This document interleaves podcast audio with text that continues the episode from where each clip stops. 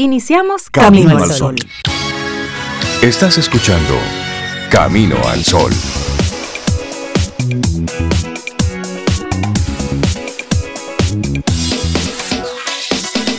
Se felicita en público y se corrige en privado. Sí, parte de la delicadeza del ser humano. Se felicita en público, se dice lo bueno, pero si hay que corregir a alguien, ese, ese ego se cuida un poquito, esa dignidad se cuida un poquito y se corrige en privado. Llamas a sobre, la persona. Sobre todo, sobre todo en las familias. Sí. En la, en la educación de los hijos, eso es muy importante, hacer esa corrección en privado, porque hay padres, tú sabes, que en público le dan esos boches grandísimos y eso va lastimando la, la autoestima. Entonces, en ese, en ese ambiente, en ese contexto familiar, eso es sumamente importante. Así es, así es. Ahí sí, Se, la, se, lacera mucho el autoestima, como tú dices. Y lo que tú haces de adulto en el ambiente privado con la pareja fue porque lo aprendiste de niño o no lo aprendiste de niño. Exacto. La casa es el reflejo de todo lo que luego hacemos en el resto de nuestras vidas. Totalmente. Bien y, mal. Y la actitud camino al sol para hoy, eso está conectado con la prudencia, ser prudentes ser prudentes, señores, eso es más importante de lo que nosotros pudiésemos imaginar. Cuando usted es prudente, tú cuidas las palabras.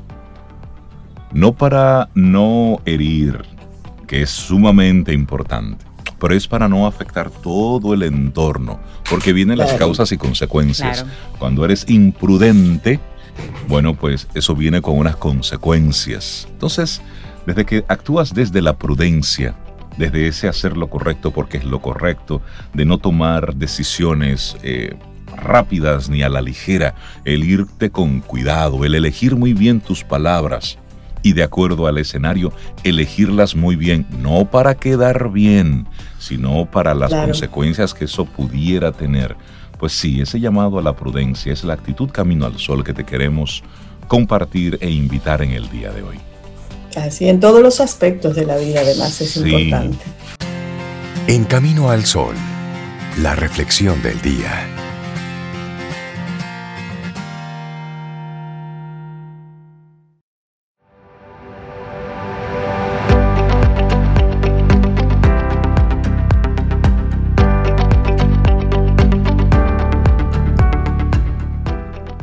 Haz el bien, da lo mejor de ti Trata a otros como te gusta que te traten a ti. Lou Holtz. Vamos avanzando, es camino al sol y reflexionemos juntos. Iniciamos hablando de la, de la prudencia y por ahí va entonces nuestra reflexión para esta mañana. El valor de la discreción y la prudencia. Una reflexión escrita por Patricia Ramírez. Y esto inicia diciendo así. El gran problema de la indiscreción es que no tiene vuelta atrás. Las palabras no se las lleva el viento. Y lo dicho, aunque pidas disculpas, dicho que Cuesta ganarse la confianza de la gente. Cuesta ser alguien en el que se puede confiar. Pero bastan unas solas palabras para echar por la borda toda la reputación. Una frase o una conducta imprudente acaba con todo y cambian la opinión que los demás tienen de ti. Ay, sí. Y ser prudente supone guardar confidencialidad con la información de otras personas, con la tuya propia o tener cuidado de no lastimar a otros con comentarios que puedan ser hirientes. Ser prudente es estar en tu sitio con discreción.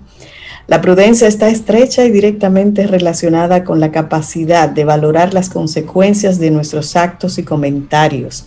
La persona que consigue comportarse con prudencia realiza un análisis del impacto que puede tener lo que diga o lo que haga.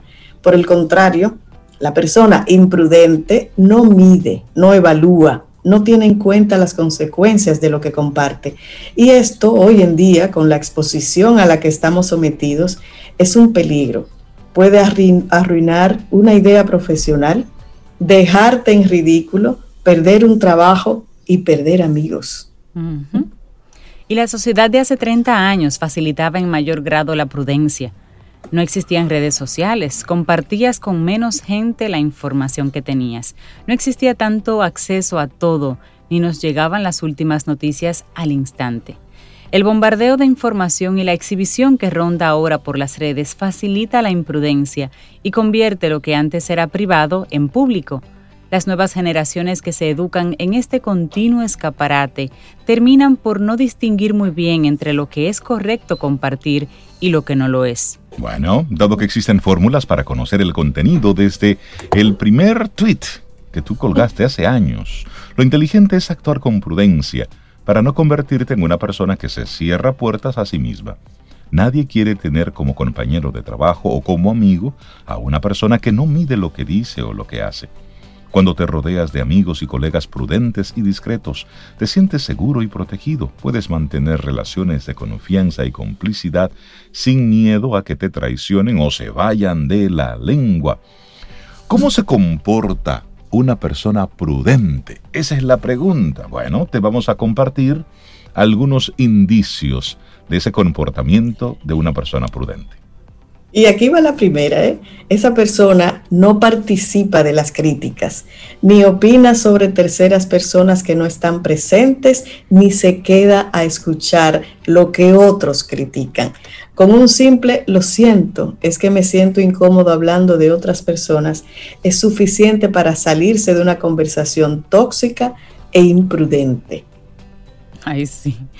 Una segunda característica, observa antes de hablar.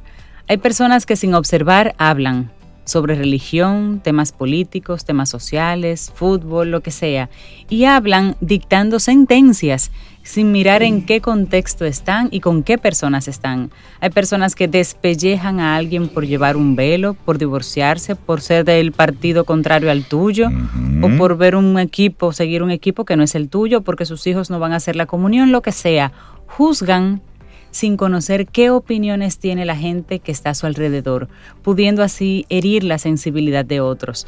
Todos tenemos derecho y libertad de expresar lo que pensamos, pero de una manera oportuna y prudente, sin juicios de valor. Número 3. No hablan de forma dicotómica.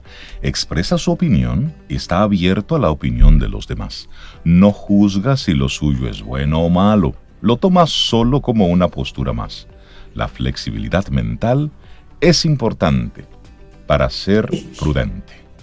Y otra característica de esas personas es que no cuenta un secreto de otra persona. Por mucho que crea que se encuentra en un foro seguro en el que su amigo no le va a traicionar contando el secreto a otra persona, nunca, nunca comparte un secreto, porque en el momento en el que lo hace, ya está traicionando a quien confió en él o en ella. ¿Se entere o no? Es cierto. Exactamente, sí. Sí. Bueno, otra característica es que no habla a voces, no se mueve como un molino de viento ni se comporta de forma histriónica. habla con un volumen conversacional, gesticula con serenidad, se relaciona con educación sin exceso de llamar la atención. Eso. Otra característica, no habla con el cerebro vacío. Mm, esa me encanta. Esa me gusta. Sí, porque es que la persona imprudente opina sobre lo que no sabe, creyendo además que lo sabe todo. Que sí sabe y mucho. sí, eso, sí, Eso es común, ¿eh? Y, otra cosa, otra cosa, ahí mismo la conecto. Una persona prudente pide permiso antes de dar un consejo personal a alguien. No todo el mundo desea que le abran los ojos, les guíen por el camino o les den soluciones a sus problemas. Es mejor preguntar antes de proponer algo que no te han pedido. ¿Querrías saber qué haría yo en esa situación? Qué decente. Qué, cosa tan decente. Qué profesional. Qué bonito. Como, diría Pérez. Qué profesional. qué profesional. Imagina esto, ¿eh? ¿Quieres que te diga lo que yo opino? Eso es ser prudente. Wow. y eso sacas de balance. Aquí te dicen en, República Dominicana, ¿y para qué tú crees que te lo estoy diciendo? Pero ¿por qué yo te lo estoy contando? Si no, cosas muy de uno. No, no, no, tú estás equivocado, que es un disparate lo que tú estás diciendo. No, así Sobe, compártenos el número 8. Sí, claro. La persona prudente no dice groserías ni hace chistes de mal gusto. Dependiendo de los ambientes en los que te muevas, sobre todo en los laborales, hay chistes machistas, chistes racistas, xenófonos que no tienen gracia ninguna. En general, nunca la tienen, pero mucho menos en un ambiente formal en el que no conviene llamar la atención de esta manera. Y eso es muy común, ¿eh? Gente que hace chistes como que tienen esas implicaciones. Es cultural también, sobre La gente piensa que en el momento del chiste todo cabe porque es como un paréntesis. Sí, y hemos, y hemos normalizado. sí, lo hemos normalizado y ahí pasan muchas cosas. Bueno, no acapara la conversación. También una persona prudente no acapara toda la conversación, permite que otros participen, saben escuchar y piden turno para hablar. Levantan su mano, esperan su momentito. Eso es ser prudente. Número 10. y eso, y eso se ve tanto, Rey, perdón, ahora en la virtualidad, en las videoconferencias. Que hay personas que tal vez no conocen el uso de que hay una función que tú levantas la mano, entonces todo el mundo quiere hablar al mismo tiempo. Sí, es una, es una locura. Hay que poner, ajá, hay que poner como orden. Que se da ahí también. Por supuesto. En toda convivencia debemos tener claro cuáles son las reglas de ese espacio, de ese escenario. Bueno, número 10. No comparte fotos, comentarios o historias que no son suyas sin pedir permiso. Las redes sociales no es el lugar en el que todo el mundo se siente cómodo. Así que antes de compartir algo de otra persona, pregunta a la persona si te da permiso. A ti puede parecerte muy normal compartir una foto determinada, pero puede que a uno de los que sale en ella no le apetezca para nada salir públicamente. Y eso, es muy, muy importante. Eso es delicado. Sí, Una persona prudente pide permiso. Si hay tres en la foto, mira, ¿puedo publicar esta foto? Claro, claro. Yo creo que le he comentado anteriormente que tengo una amiga que así, cuando uno se juntaba, normal, ¿no? y, estaban tomando fotos.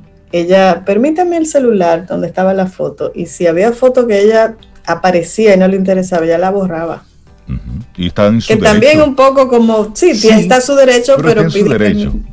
Es un, pero, pero sí, yo estoy totalmente de acuerdo. Primero, si usted toma una foto, y la va a subir, pídale permiso a, todo el que esté apareciendo en esa foto. Y si es posible mostrarle la foto como tal, porque en una fiesta todo el mundo toma fotos y se van a tomar fotos, no hay problema, no, no hay problema, pero el que va a publicar busca la foto donde sale más bonito él o ella. Sí, y los demás. Y el otro está pendiente si el otro sale con un trago, si el otro sale en una posición un poquito comprometedora. Y hay un elemento social, por ejemplo, si estás en una fiesta, es normal el tirarse fotos. Eso es normal. Antes era chévere porque eso solamente iba a un álbum de fotos y quienes lo veían eran era más exclusivamente las personas del círculo interno. Ahora no.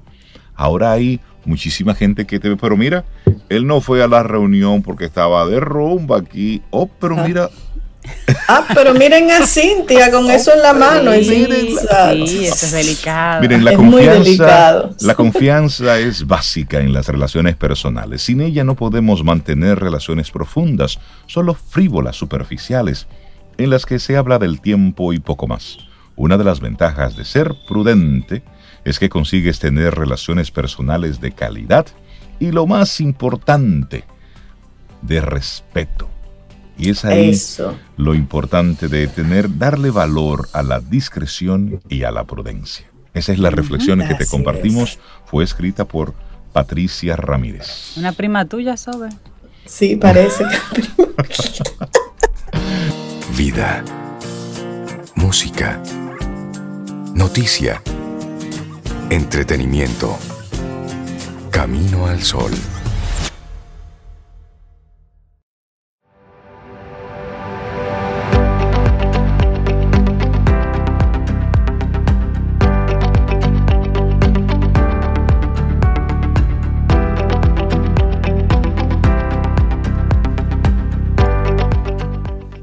El acto más pequeño de amabilidad vale más que la intención más grande. Khalil Gibran.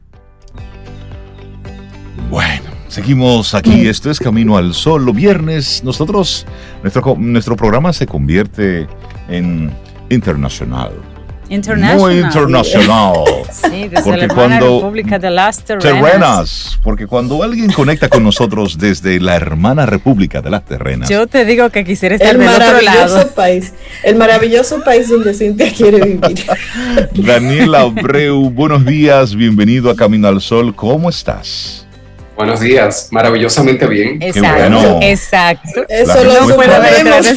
La respuesta no puede ser menos de ahí. Daniel siempre nos comparte información, contenido que está siempre ligado a la naturaleza, a la, a la conservación, a esto de la, del ser autosostenible. Y bueno, hoy tiene un tema para compartirnos y prestarle muchísima, muchísima atención. El pez loro conectado a la belleza de las playas. ¿Por qué es tan importante el pez loro? Daniel, cuéntanos. Bueno, eh, pues siendo muy coherente con el lugar donde estoy viviendo, he querido traer un tema muy playero, realmente. y es una buena noticia eh, que mm, reconociendo el trabajo del nuevo, de la nueva administración del, del Ministerio de Ambiente de República Dominicana, eh, desde hace un par de semanas eh, se ha prohibido nuevamente, porque no es la primera vez que se hace, pero eso se había suspendido, se ha prohibido la pesca del pez loro. El pez loro está en veda eh, por lo menos por un año. Y eso, son, eso es una noticia excelente, una de las mejores noticias que hemos recibido en un buen tiempo eh, en cuanto a nuestros temas de, ecología, cuidado de la tierra, cuidado de los océanos, de nuestras playas. Y la pregunta es por qué el pez loro es tan importante y, cuál, eh, cuál es el sentido de celebrar que, que, haya una veda del pez loro. A mucha gente le gusta comerse el pez loro, entonces, eh, y, y esto es un tema importante de que para algunas personas no es una buena noticia y desconocen cuál es el rol y el beneficio ecológico del pez loro. El pez loro, que también se le conoce, por ejemplo, aquí en la zona de Samaná, yo no lo sabía, le, le llaman cotorra. o sea que hay diferentes. Eh, habían dicho allá. Este, todo va por el mismo sitio, pero por, por aquí, por este lado, eh, le llaman cotorra. Entonces, el pez loro, la particularidad que tiene es algo muy especial. Sucede que el pez loro se alimenta especialmente de corales vivos el pez loro eh, va como rasgando los corales que, tienen esas partecitas que parecen como de piedra.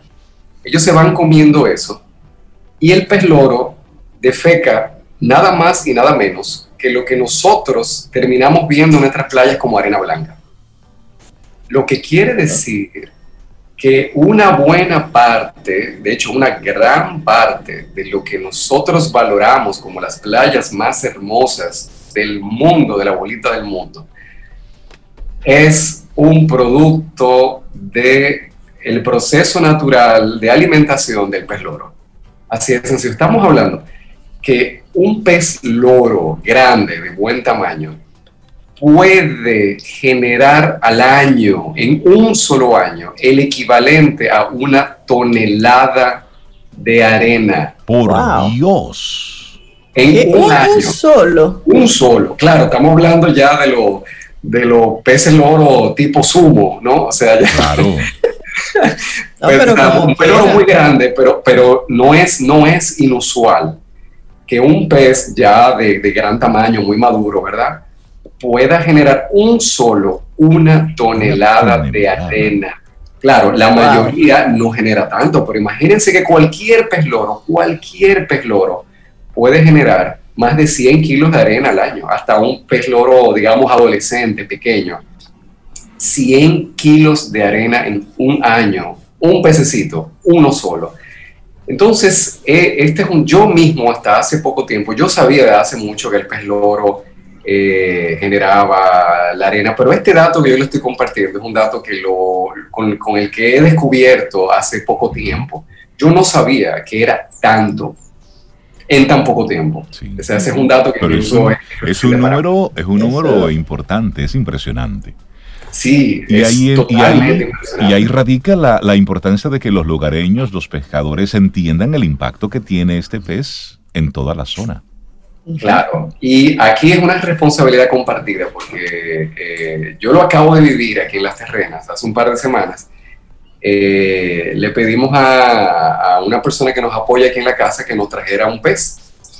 Suerte que le, le preguntamos, mira, averíguanos cuál pez es que, que, está disponible. Oh, y el único pez que estaba disponible era el pez loro. El pez loro, sí. Eh, Daniel, ¿y cómo, cómo, puede uno reconocer un pez loro? Por, lo menos en mi caso, yo no, no sé diferenciar eh, de que un dorado de entre un chin, nada. Un pez, para yo decir... yo que no sé, es de lo más fácil de identificar. Sí, sí, sí, sí, realmente. ¿Cómo, ¿Cómo fue?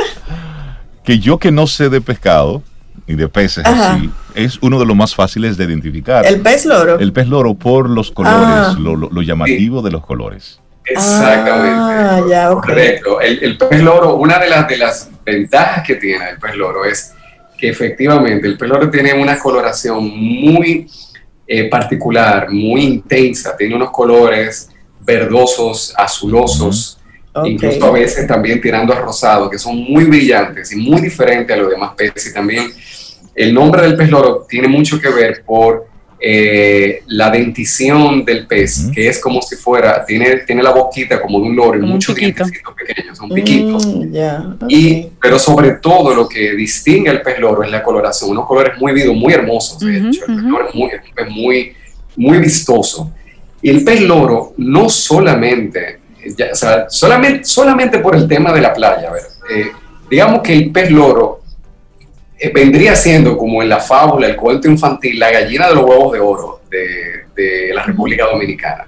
Nosotros que vivimos del turismo, turismo de playa, aunque estamos apostando a, diversificar el turismo y a generar otras opciones, pero siempre lo que nos hace a nosotros ser un símbolo de paraíso en cualquier otra parte del mundo, es precisamente la hermosura de nuestras playas. Y la hermosura de nuestras playas tiene mucho que ver con eh, esas arenas hermosas. Pero no solamente eso, sino que para que tengamos playas saludables, hermosas como las, como la, todavía las tenemos, eh, otro de los ecosistemas que son absolutamente necesarios para que eso exista son los corales. Y resulta de que ya eh, están saliendo estudios que muestran que la salud de los corales tiene muchísimo que ver con la presencia de dos especies, peces loros y estrellas de mar. Entonces, se está encontrando evidencia que en los lugares, en los países donde se ha efectivamente eh, implementado una política de cuidar el pez loro y a las estrellas de mar, los corales están en mejor estado de salud. Claro, y el pez loro, como tú decías, Daniel, el pez loro se encuentra en abundancia, es en los, los arrecifes de coral eh, de los océanos de todo el mundo, pero los océanos tropicales, por eso es que el Caribe, Bora Bora, Hawái, Polinesia, tienen en común esa arena blanca y bonita, tienen en común también ese pez loro, es ahí donde ellos viven. Y son como 80 especies. En la Polinesia, que se lo comían también, Daniel, en la Polinesia se consideraba un alimento real y ese pez solamente se le podía comer el rey. Wow. Mira, y a propósito de ese comentario de Cintia Daniel, aquí en nuestro país, ¿dónde es la zona que más concentra eh, el pez loro? Eh, el pez loro se encuentra, eh, no hay una sola zona donde digamos como que, por suerte, por suerte, el pez loro está en todos lados. Especialmente, digamos que la, la marca del pez loro donde prefiere estar es efectivamente donde, donde hay corales, donde hay corales vivos. Entonces, eh, digamos que el pez loro se encuentra mucho en la zona del este, de Punta Cana, Bávaro, eh, aquí en la zona de Samaná. Eh, Por Montecristi, supongo, ¿no? Montecristi también. Sí. Eh, y efectivamente donde los corales están siendo eh, más amenazados, entonces el pez loro está perdiendo su hábitat, donde está siendo cazado. Por eso eh, es el momento de cuidarlo. Y aquí eh, es la parte donde a nosotros como consumidores, a, las personas que les gusta el pescado, tienen una gran oportunidad de hacer una contribución y es de no pedir el pez loro, ya teniendo esta información y sabemos que a todos disfrutamos de la playa, entonces nuestro rol es jamás pedir el pez loro y donde encontremos eh, un lugar que lo están eh, vendiendo, entonces denunciarlo. Denunciarlo. Claro, por, eso te por eso te preguntaba ahorita cómo reconocerlo, porque no, no, no, me lo voy a comer, pero sí puedo hacer algo, que es denunciarlo. Insistir ahí en, la, en el gran peso que tiene el consumidor. Debemos insistir en eso. Cuando usted se va a la playa y quiere evidentemente comer frutos del mar, quiere comer pescado, tiene que estar bien claro de los impactos que tiene su presencia y su consumo en cada lugar en el que usted va. Y no hay eh, decisiones inocentes. No, todo lo que hacemos tiene un impacto. Completamente. Y no se lo podemos dejar solamente al Ministerio de Ambiente ni a los pescadores. Ni a los pescadores. Si, aunque estén en veda, aunque lo metan preso, lamentablemente, si la gente se lo pide, lo van a pescar. Sí, porque es, que hay un ciclo, hay un ciclo ahí, Daniel, de que los pescadores, bueno, pues ellos van pescando, muchos de ellos tienen conciencia, de hecho muchos de ellos se convierten en cuidadores y entienden la importancia de preservar. Esos son los más afortunados porque han tenido algún tipo de, acceso a información, pero hay otros que no. Entonces tú como consumidor que tienes el privilegio de ir a esos lugares, desde que ves que están anunciando la venta, pues mira, eres tú primero en no pedirlo y luego en hacer el llamado a la atención. Yo recuerdo como hace poco tiempo en las terrenas en, era muy normal eh, ver los letreros de los restaurantes eh, que están muy bien instalados anunciando que tenían a la venta pez loro, cuando ya eran eh, prohibida su, su, pesca y sobre todo el, el venderlo. Y esta veda, y aquí quiero nuevamente hacer reconocimiento al Ministerio de Ambiente, el pez loro estuvo en veda eh, del año 2017 y 2018. Se levantó esa veda, aunque eh, desde el mundo de los ecologistas se criticó esa medida y, entendemos que se debía mantener la veda del pez loro. Así que es eh, una excelente noticia y hay que reconocer también el trabajo de educación ambiental está haciendo eh, la actual administración del Ministerio de Medio Ambiente de la República Dominicana. De hecho, yo invitaría a todos los caminos oyentes a que eh, se den eh, un vistazo por el Instagram oficial de, del Ministerio de Ambiente, que es Ambiente RD. está excelente. Y, y, esto es una, no, no es ninguna payola, yo no tengo nada que ver ahora mismo directamente con el ministerio, sino que realmente están haciendo un trabajo de educación todos los días, están eh, subiendo clips educativos, informativos, eh, lo están haciendo de una manera didáctica que no había visto en el país, eh, una comunicación tan sencilla, de hecho, cada tema, por ejemplo, cuando van a hablar del pez loro, cuando van a hablar de las tortugas o de las ballenas, siempre buscan a un, un pez o una tortuga que tenga nombre, y es como que la tortuga te está hablando a ti, te dice, oye, yo soy, yo soy Tita y estoy viviendo aquí, estoy muy contenta. Con el, el anuncio del pez loro, lo, lo, que ponía era, lo que pone es una foto de un pez loro diciendo, estoy muy contento, finalmente se acordaron de mí. Entonces, eh, la cosa buena hay que reconocerla, eh, porque también eh, una de las cosas que tenemos aquí en República Dominicana es que a veces no valoramos las cosas buenas que hacemos. Eh, algo que tenemos que aprender de nuestros amigos costarricenses, que todo lo bueno que hacen lo, lo, dan a saber, eh, pues reconocer que en este momento se está haciendo un excelente trabajo de educación ambiental. Más haremos próximamente un programa solamente dedicado al tema de educación ambiental, de buenas prácticas, cosas que podemos hacer en nuestros hogares, eh, de cómo educar, cómo hacer que esta información llegue a todo el mundo. Buenísimo, buenísimo. Y mencionar que el pez loro, que es como un tipo de pez, tiene 80, 80 especies más o menos, Daniel. Y por aquí andan unas 12 de las que están vedadas que tienen sus nombres independientes. Un pez loro, pero tiene un nombre. Princesa, reina, guacamayo, está el estriado, pez loro de medianoche azul, banda roja, verde, cola amarilla, semáforo, aleta negra y jabón. Todas son especies de, pez loro, pero tienen esos nombres y son hermosos.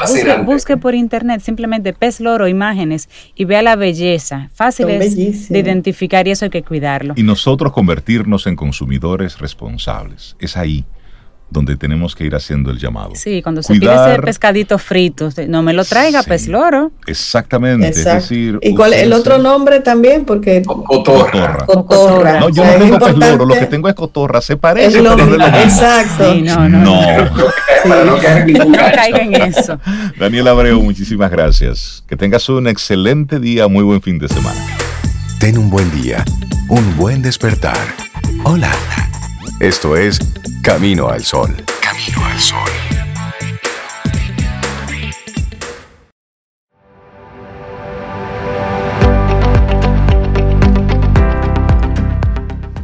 La ternura y la bondad no son signos de debilidad y desesperación, sino manifestaciones de fuerza y resolución. Khalil Gibran. Continuamos aquí. Este es Camino al Sol, iniciando nuestro segundo bloque de nuestro programa. Es viernes, estamos a 9 de octubre. Sobe, te siento muy risueña, como que muy contenta hoy. Sí, claro, yo te he dicho, solo por el día de hoy ya yo estoy contenta. Y además que el día sea viernes, y además que estemos aquí en Camino al Sol, y además poniendo una música que me encanta y recibiendo a Melissa Moya, dime tú. Todo chévere. ¿Qué más puede una combinación perfecta. Buen día, nuestra profe de música, Melissa Moya. Buen día, Melissa. Hola. ¿Cómo estás? Profe, ¿cómo está? Estamos muy bien, gracias a Dios. Qué bueno, qué bueno. Te siento con mucho ánimo, muy contentica. Sí, ¿eh? sí, sí. Sí, te siento Sí, como- es que el tema de hoy a mí me gusta mucho. Ajá, ¿y cuál es el tema? Comparte. Bueno, Ustedes saben que la semana pasada estuvimos hablando de la polifonía medieval. Exacto. Estuvimos diciendo Sí. que la polifonía es un género que se caracteriza porque tiene dos o más voces independientes. Bueno, pues dentro de la polifonía hay, se desarrollan diferentes tipos de piezas y hoy vamos a hablar de un género que se desarrolla dentro de ella que es el canon. el El canon. canon en la música, sí. ¿Qué es el canon? Mira, el canon consiste en una repetición literal de una melodía. Por ejemplo, vamos a hacer un ejemplo sencillo. Ok. Sobeida, digamos que Sobeida tú vas a decir, hoy es un buen día para escuchar Camino al Sol, ¿verdad? Entonces, Ok, cuando tú vayas por la mitad de esa frase, yo voy a empezar esa frase. Y cuando yo vaya por la mitad, entonces Cintia va a decir esa frase. Ok. ¿ok? Termino hoy, hoy es un buen día para. Hoy es un escuchar buen día para escuchar Camino al Sol, exacto. Ok, está fácil. Uno, dos, tres. Hoy es un buen día para escuchar Camino Hoy al es Sol. un buen día para escuchar Hoy es un Camino buen día Sol. para escuchar Camino al Sol. Hoy es un buen día para escuchar Camino al Sol. Eso viene Ah, yo pensé que íbamos a seguir. Bueno, podemos. Pero eso viene siendo un canon. Ahora, ¿qué le- ¿cuál es el tema con.? Y de hecho, en la danza podemos ver eso también. Cuando ves un bailarín haciendo una serie de pasos y cuando él va en un paso específico, otro bailarín otro, comienza sí, los mismos. sí, eso es un canon. Pero ¿cuál es la complejidad de la música? Bueno, que en la música no es, ah, no es recitado, tiene que sonar bien. Entonces, lo que cuando tú vayas por- cuando tú vayas por la mitad de tu frase y yo empiece con la frase, eh, lo que yo diga más lo que tú digas tiene que sonar bien en conjunto. Claro. Y esa es, ese es el reto del canon. Sin embargo, se han hecho tantos, eh, se han hecho una serie de piezas que, que, bueno, hoy nosotros vamos a conocer un poquito más de ellas. Eh, los antecedentes que del canon se pueden venir desde la era medieval, que nosotros estuvimos hablando precisamente de la polifonía de ella. Y es, tiene un canto, había una polifonía que era la, más antigua, que se parece ya o da pie a este tipo de género, eh, que viene siendo Summer is Coming. Eh, y es de finales del siglo XIII. Entonces vamos a escuchar un ejemplo de un fragmentico de esta pieza para que eh, entendamos un poco más lo que es el canon. Summer is a coming in, summer a coming in, summer a coming in, summer a coming in, Sing the sweet glory. sing the sweet.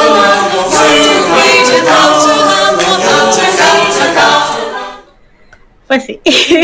Pero eso sonó exactamente igual que lo que ustedes hicieron a su Sí. momento. Igualito, Sí. claro. Es Igualito. genial. De hecho, Sí. ellos Summer hasta is desafinaron coming. un poquitito. Ustedes no. ustedes. Nosotras no desafinamos para No, nada. Fuimos hicieron. Summer is coming. Bueno, pues precisamente es en el, en el barroco, ya siglo más adelante, que el canon se desarrolla en su esplendor. Y dentro del canon hay diferentes tipos de, de- de- diferentes tipos que eh, se trabajan. Entonces, en el barroco, no vamos a profundizar ahí mucho en el barroco, pero sí tengamos presente que la característica de la música de ese periodo, estamos hablando de 1600 a 1750, es que la música es muy contrastante. Tiene eh, tiende a tener melodías contrastantes, tiende a, medir, a tener ritmos también contrastantes. Y el canon tiene eso. Entonces, dentro del canon, dependiendo de cómo se manejen las voces, hay eh, diferentes tipos. Voy a recordar un concepto que vimos hace mucho, que es intervalo, que es la distancia que hay entre una nota, por ejemplo, es una segunda, es una tercera, ¿ok? Entonces, lo, recuerdo por un ejemplo que voy a poner eh, en unos momentos. Entonces, primero, el canon más común es el canon al unísono, que se caracteriza porque la voz principal y las que se repiten son exactamente iguales o en dado caso a una octava de diferencia. Vamos a escuchar un ejemplo de, de eso que acabo de decir. Esto es un canon de Bach, de violín.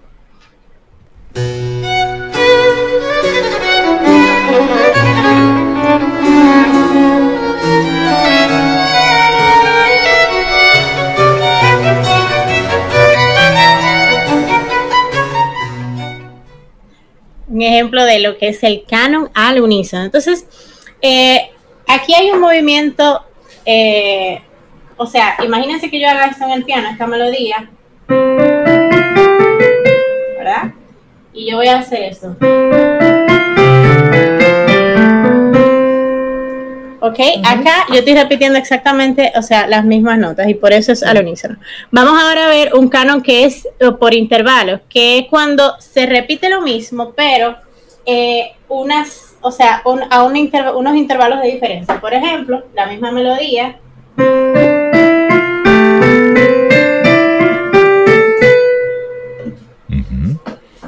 Vamos a escuchar entonces un ejemplo de este, que viene siendo de Conrad Kunz, en su canon opus 14, número 134.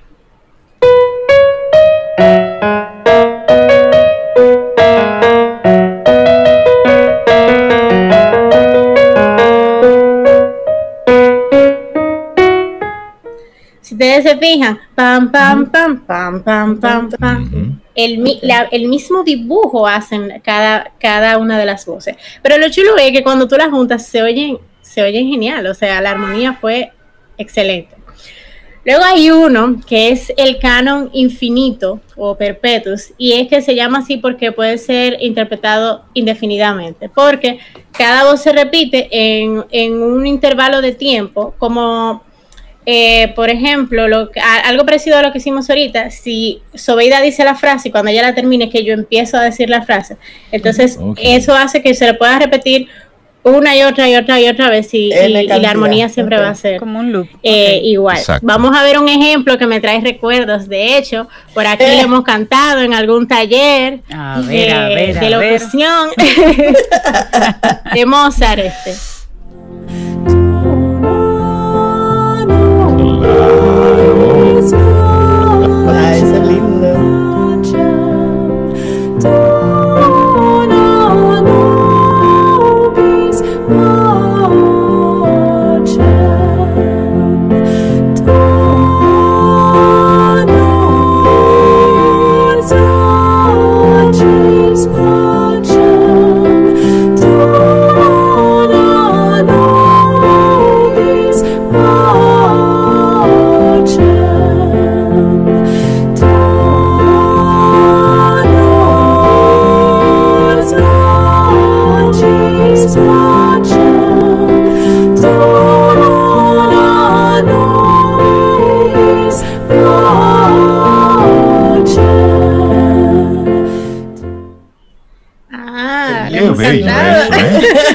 Lindísimo. Eso, Ese fue compuesto para una misa. Eso aplaca cualquier furia. Sí, Si llega una persona, miren, sugerencia.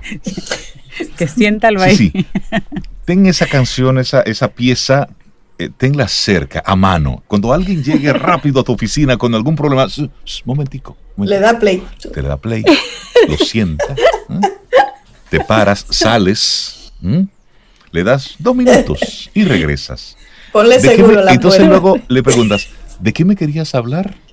Sí, Esa es ¿tú la sabes que yo vi como una película, un, como un, un abogado que hacía algo así. Ajá. Tenía una salita antes de su despacho y la gente llegaba "Ah", y él le decía, dame dos minutos que estoy terminando una llamada y lo sentaba ahí. Y ese espacio cerrado, pero tenía flores, tenía una musiquita como bien tranquila y lo sentaba Claro, ahí. eso ayuda. Y él por la puerta acechando ahí. Cuando ya como que se bajaba, entonces mira, ya terminé la llamada. ¿Qué tú qué? Algo así. Una buena De estrategia. verdad, una muy buena estrategia. genial Yo decía, ah, pero mira este abogado, qué tigre. Él- Sí, lo vamos a pero de tomar en cuenta así. Claro, la música de verdad es Es relajante. que tiene, tienen ese efecto mágico. Sí, sí, sí. Claro, y hay una, una, camino solo oyente que ese canon que está explicando eh, Melissa dice que le, le, le recuerda, le da el saborcito navideño. ¿Y, y hay alguna relación? ¿Cuál?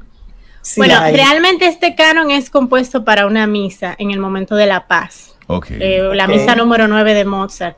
Entonces, pero- la- una de las razones por las que te da paz se llama. Dona Nobis Pacem, Ujú. danos la paz. Pero mira, Ya, te invita a eso. Sí, de verdad. sí, Sí, a sí. calmarte. Pero relación con, con algo navideño. No, ninguna, no, no específicamente de Navidad. Es posible Bueno, pero en alguna Navidad pieza hay- que- tenemos la paz. Noche de Tal vez la camino solo oyente la llevaban chiquita. Lo que sí, eso en lo que- Navidad y entonces le quedó No, eso. o hay alguna parecida que pueda. Eh, sí, sí, Sí, sí. Hay muchas, no solamente hay parecidas, sino que esto es una pieza que se tiende a usar mucho en arreglos corales. Entonces en Navidad tienden a haber muchos Claro. conciertos de coros Sí, y eso, sí, o sea sí, que no ya. me sorprende que se haya cantado en alguna, Ahí en alguno está. de ellos. Ya, Así puede ser. Eh, Y bueno, tenemos uno que a mí me gusta mucho, que es el caron en espiral, que yo creo que es el más complicado y el menos eh, común de encontrar. Eh, y se caracteriza porque después de que, o sea, después de que se re- las voces se repiten, ¿verdad? Una voz empieza, en un momento determinado empieza otra, y cuando va al final, te cambia de tonalidad y ese cambio se oye bien. Entonces, yo voy a poner un fragmento, este fragmento lo edité para que lo, lo escucháramos bien, donde vamos a ver como que la, el tema, una vez completo, al final vemos cómo cambia de tono y luego entonces en fade out varias veces más como sube de tono ese mismo fragmento. Escuchemos el canon per tonos de Bach. Entonces,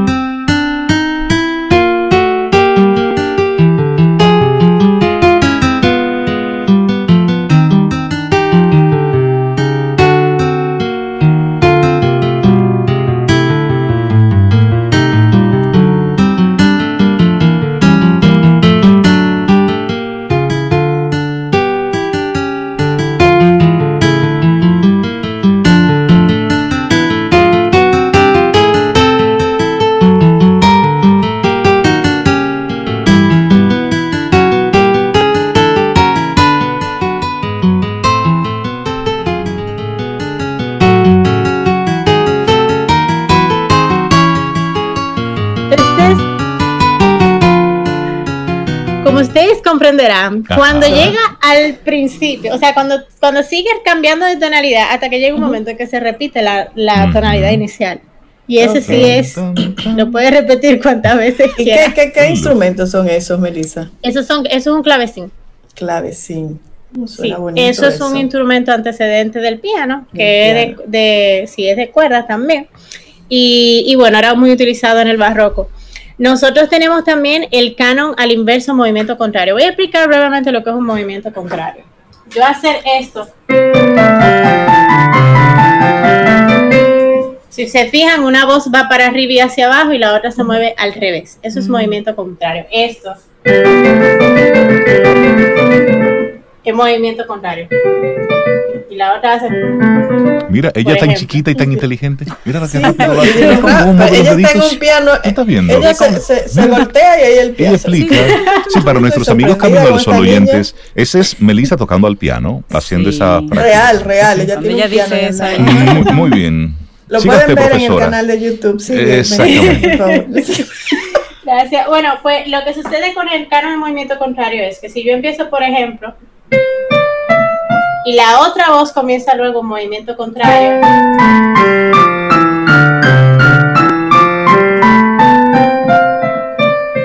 Por ejemplo, eso es un movimiento contrario. Entonces, ¿qué pasa con el canon en, en movimiento contrario? Se ve esto, estas partituras cuando las vemos es que nosotros entendemos más fácilmente lo que está pasando, porque el dibujo que nos muestra es como si todo fuera diagonal. O sea, la primera voz empieza acá, eh, empieza en un lado, la, segunda voz empieza un poco más a la derecha y todo se ve así en la partitura. Vamos a escuchar un ejemplo de este canon. Eh, eh, este canon de movimiento contrario, un canon invertido de Bach también. Bach compuso muchísimos canon y es un buen, un gran referente para este tipo de género.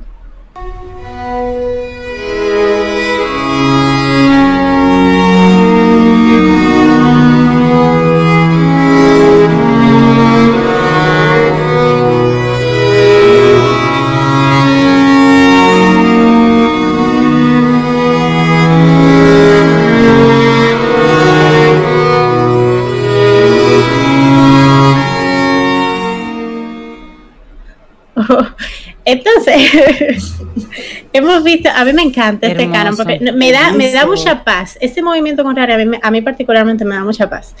Y tenemos eh, este, este es súper interesante, pero para este este nada más puse un fragmento pequeño, porque para apreciarlo hay que escucharlo entero.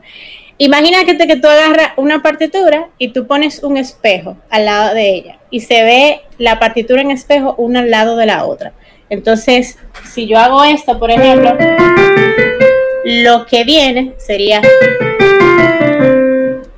Y es lo, que se llama el canon retrógrado o crancrisans, que viene de eh, haciendo alusión al movimiento del cangrejo, que es así de retrógrado. Entonces, así vamos a escuchar esta, este canon de bajo.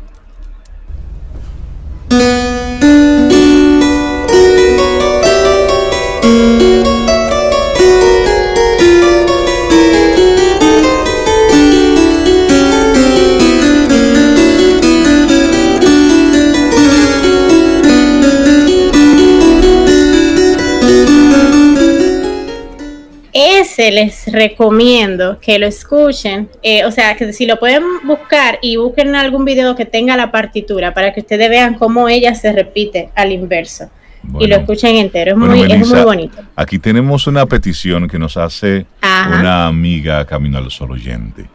Dice Melissa que me gustaría escuchar un poco del canon indé que es muy lindo. El mayor. Este hecho con el que vamos a cerrar. Ah. y hay una, pregunta, Melissa, también, que dice una camino solo oyente, tengo un, niño que estudia piano en la elemental y veo que siempre debe preparar tres piezas, un estudio, un canon. Siempre ha de ser así para aprender un instrumento. ¿Es más eh, frecuente en piano o se va en cualquier instrumento? En, por lo menos en el, en el mundo clásico, o sea, en el porque la música en el estudio se divide en dos departamentos, clásico y popular. En clásicos, no exactamente, no es un canon, es una polifonía lo que debe de aprender. Porque ¿qué es lo que pasa con la polifonía? Al yo hacer cosas, no es lo mismo que yo haga yo estoy haciendo con la mano izquierda un acompañamiento y con la mano derecha una melodía. Pero cuando yo tengo una melodía con la mano derecha y otra contraria con la mano izquierda, que tengo que tocar las dos al, mismo tiempo y que están haciendo cosas diferentes, como si yo uniera dos canciones diferentes al mismo tiempo, esos son más, o sea, te desarrolla una independencia que es necesaria tenerla como instrumentista. Entonces, por eso se le ponen los estudios, porque los estudios son piezas eh, que te llevan específicamente a desarrollar algo. Por ejemplo, eh, este estudio. no podría hacer eso. Esa es la fascinación de los que no somos músicos. Espera un músico en ejecución. Yo estoy fascinada porque yo no podría. Yo también, yo también. Ese estudio, ese estudio, por ejemplo, que el, el fragmento que acabo de interpretar, te trabaja que las octavas, esta distancia en el instrumento entonces, toda la pieza es así, toda la pieza te trabaja esa habilidad. Hay otro estudio, por ejemplo, eh, qué sé yo. Eh, Mira, Reinaldo practicando ahí en el aire. Porque él, él, sí, él, él entiende.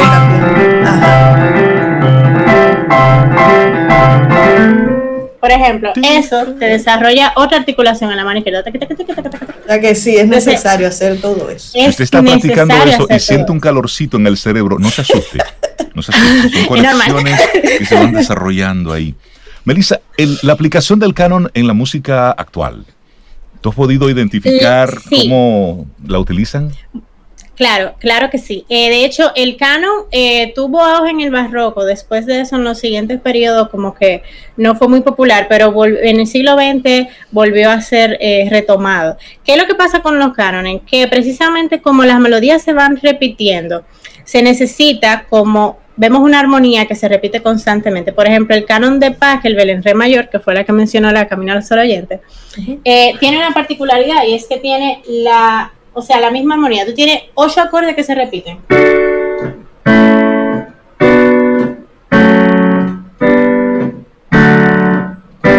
Y eso vuelve y se repite.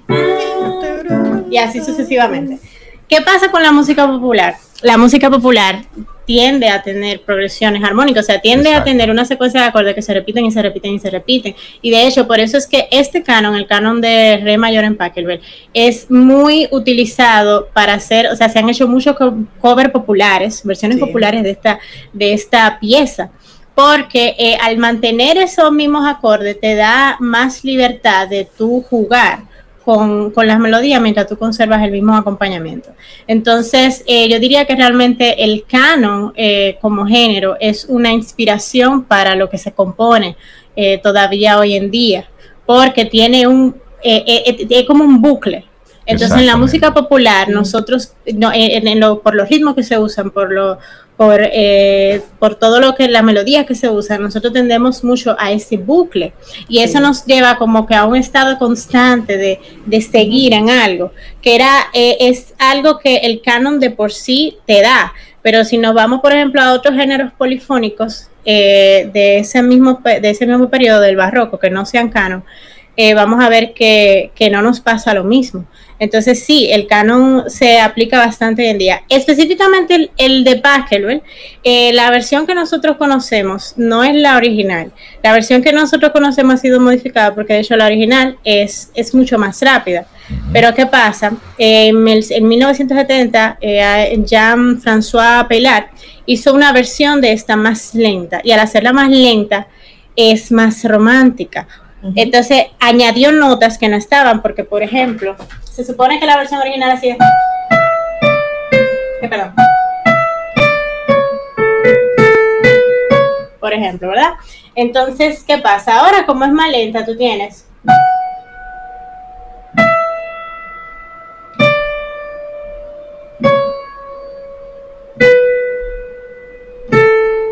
Se hace eterno cada nota. Entonces, ¿qué fue lo que él hizo? Él hizo.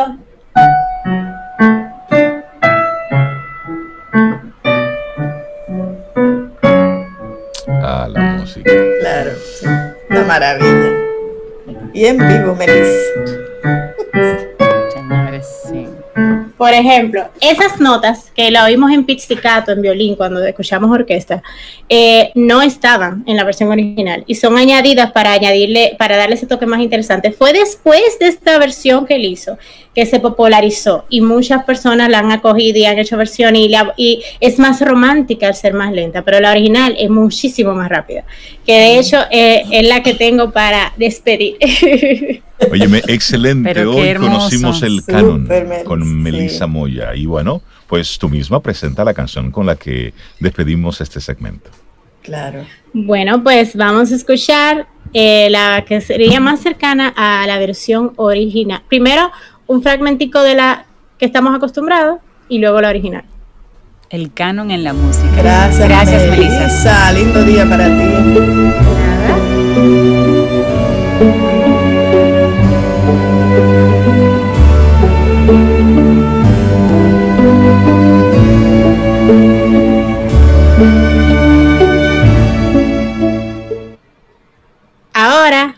La original.